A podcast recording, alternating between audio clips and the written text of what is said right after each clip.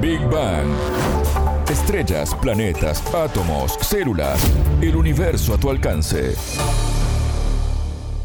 Bienvenidos a Big Bang, el programa de Sputnik. Alejandra Patrone los saluda desde Montevideo. Ya está con nosotros Anabela Paricio. Anabela, ¿cómo estás? Bienvenida. Bien, Ale, muchas gracias. Se abrió la tierra y un enorme pozo asombró a la población del norte de Chile. Un socavón de más de 30 metros de diámetro fue registrado en la localidad de Tierra Amarilla, en Atacama, y ahora se investigan sus causas. Un experto en geología profundizará en este tema. En Big Bang. Temas, preguntas, expertos, para entender el cosmos, para entender la vida, para entender nuestro planeta. Esto ocurrió el día sábado, alrededor de las 16.30 horas. Eh, fuimos informados del servicio de un movimiento, de un socavón que se produjo en, la parte superficial, cercano a las instalaciones de, de Candelaria. Las labores de trabajo en la vertical están a 200 metros. El último trabajo que se desarrolló en el sector fue en el mes de febrero. No habían trabajo en el sector, pero de todas maneras igual se detuvo el, el área.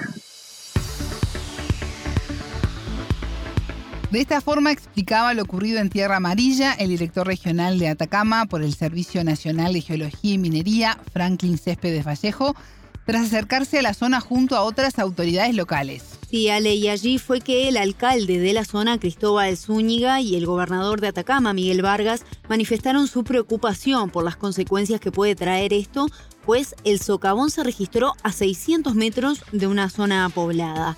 Zúñiga incluso publicó en su cuenta de Facebook una carta en la que responsabiliza a la minera Candelaria ubicada allí como responsable del accidente.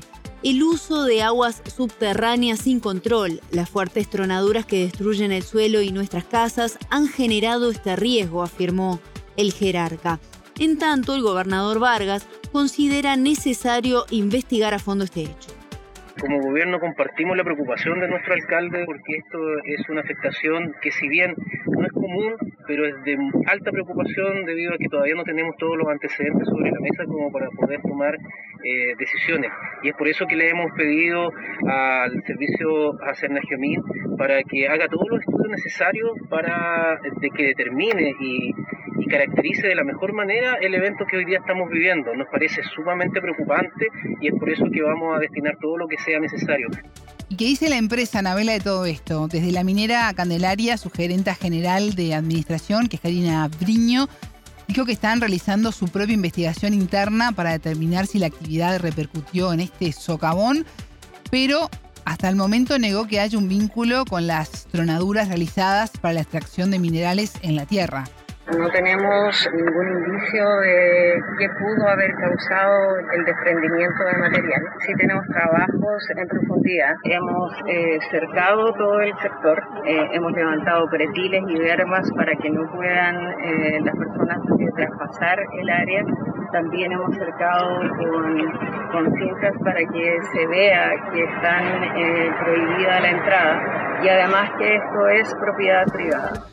Mientras se sigue investigando, es interesante, Anabela, entender cómo puede ocurrir un fenómeno de estos donde de repente se abre la tierra, como en las películas, ¿no? Literalmente hablando. Me comió la tierra.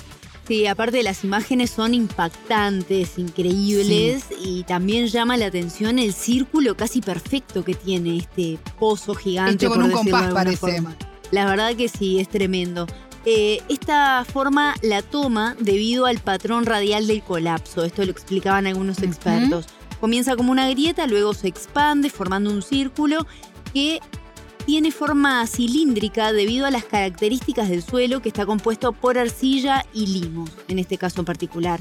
Y precisamente hablamos con un experto en el tema que está instalado en esta zona, el doctor en geología Ayaz Salam, investigador del Departamento de Geología de la Universidad de Atacama, él nos explicó en primer lugar los diferentes tipos de riesgos geológicos que hay asociados a la remoción de masa similar a lo ocurrido en Tierra Amarilla. Hay un fenómeno que se llamamos más bien como subsidencia y que es un proceso más lento que puede ser un tipo de movimiento vertical de una parte de terreno de una forma lenta, ¿ya? Pero también puede ser un otro tipo de movimiento que puede ser más rápido, más bien como un derrumbe. Ese caso va a ser más bien como un colapso, como se, se pasó acá, donde ya existía cierto tipo de cavidad debajo de terreno, en el subsuelo, y existía obviamente una masa encima y por su propio peso se cayó. ¿Ya? Entonces ese tipo de cosas en inglés hay un término bien específico acerca de eso que se llama sinkhole.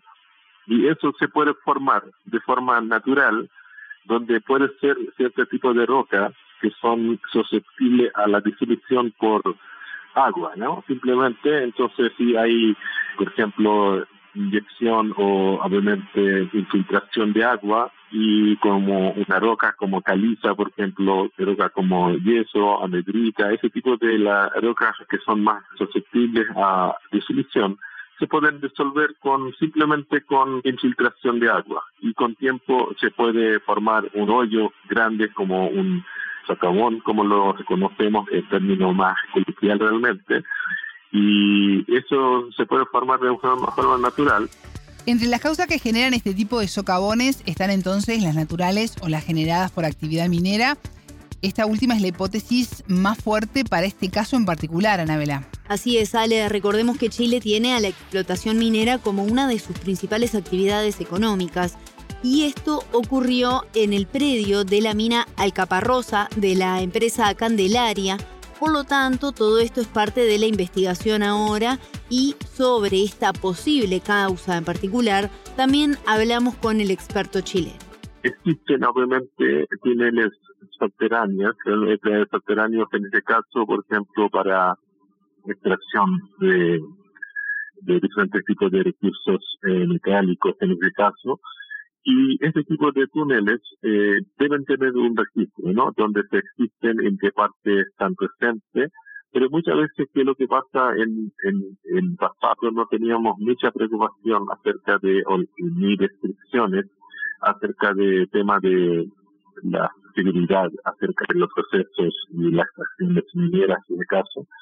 Y en este sentido ya existen varios tipos de los túneles que fueron construidos en muchos de los casos no con obviamente la tecnología adecuada, entonces fueron obviamente construidos de una forma insegura también y entonces con tiempo este tipo de túneles que existen ya tiene ya se tiene un hoyo presente, ¿no? En debajo de terreno, entonces con tiempo el con propio peso de su techo de este tipo de cavidades que tenemos debajo de la tierra se pueden colapsar o puede ser por algún tipo de movimiento, por ejemplo, en de movimiento sísmico o algún tipo de movimiento de vehículos, igual se pueden formar este tipo de movimiento en tiempo. Entonces puede ser de forma natural o también puede ser forma antrópica o puede ser natural y antrópico, porque puede eh, nosotros mismos podemos acelerar o agregar este tipo de, de problemas. Si bien trascendieron varias medidas de este hoyo, Alam también nos explicó las dificultades de medir este tipo de fenómenos y la importancia del monitoreo ante su posible expansión. La medida obviamente depende, ah, porque esos son, no son como un círculo perfecto, entonces depende de uno cómo se mide realmente, entonces las medidas son en diferentes partes como se mide los diámetros de ese hoyo, son obviamente son eh, 25 a 32 y la estructura tampoco es bien cilíndrico, entonces depende a cómo, eh, en la qué parte estamos viendo y la, la variación y obviamente en ese caso no hay mucha materia que ha sido acumulado, eso significa que teníamos un techo bien delegado en ese caso. Entonces, como ya mencioné, que eso está casi esperando a caerse por su propio peso en ese caso. El gobierno local planteó su preocupación por evitar que esto vuelva a ocurrir y haya personas afectadas. ¿Cómo se puede prevenir esto? Alam marca la necesidad de rastrear las zonas potenciales donde pueda registrarse este tipo de hechos y también resaltó la importancia de la academia aquí y la colaboración que pueden aportar ellos para estas tareas con la tecnología y el conocimiento disponible. Obviamente es una cosa importante que nosotros eh, como académicos y también varias empresas grandes y pequeñas que están trabajando y con obviamente la participación de ciudadanía hacen obviamente cargo de levantamiento de información acerca de la existencia de, de áreas que son potencialmente en peligro en este caso y para que mitigamos diferentes tipos de riesgos que se puede bastar.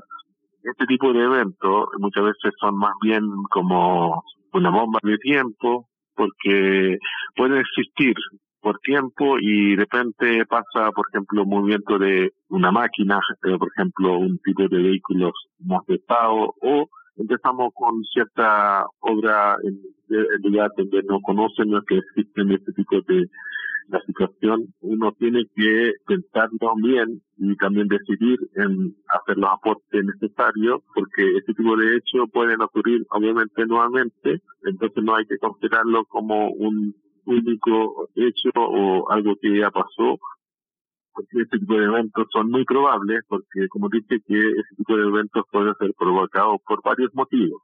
Y aquí en, en la región muchas veces tenemos, eh, eh, por ejemplo, ciertas zonas que son más vulnerables por temas de la infiltración de agua, por ejemplo, que se puede pasar durante diferentes eventos de alumnos que tenemos y muchas veces hay diferentes tipos de cambios donde tenemos la época obviamente bien seca y después tenemos una época donde tenemos las inundaciones.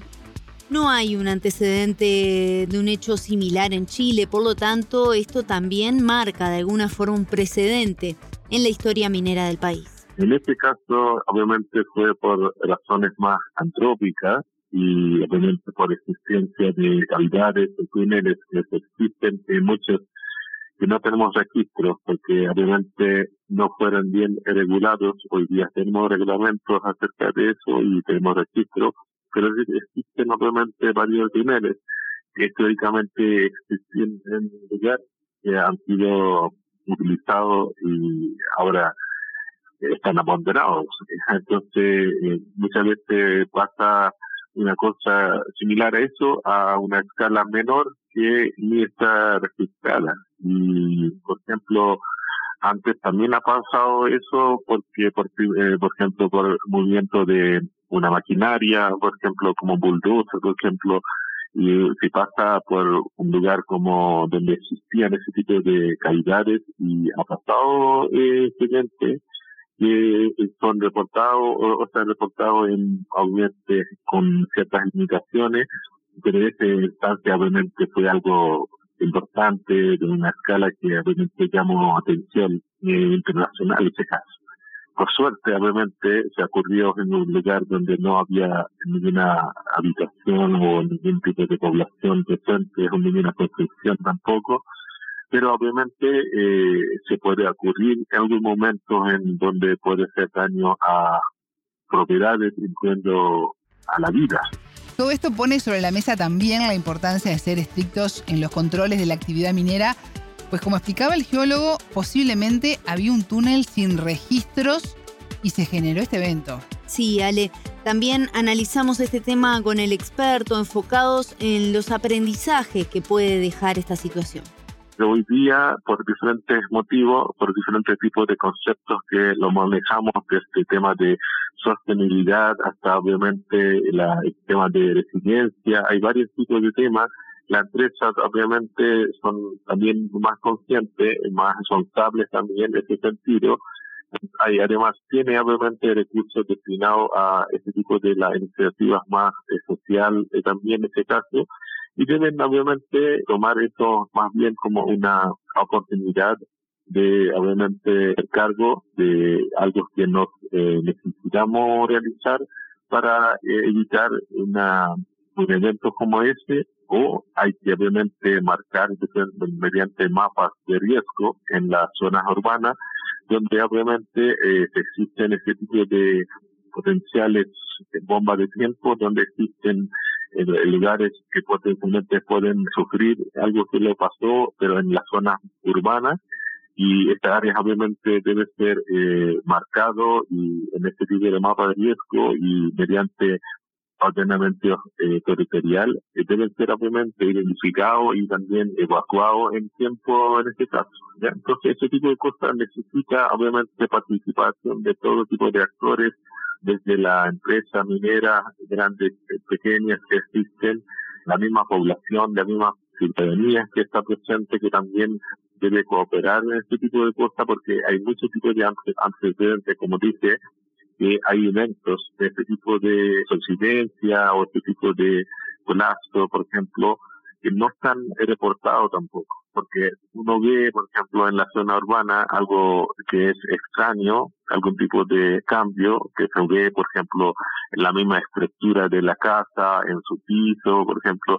Ese tipo de eventos muchas veces son más bien realmente que uno puede observar, debe reportar a ciertos académicos, ciertos investigadores realmente, para que lo puedan hacer el estudio necesario en tiempo, aproximadamente, en este caso.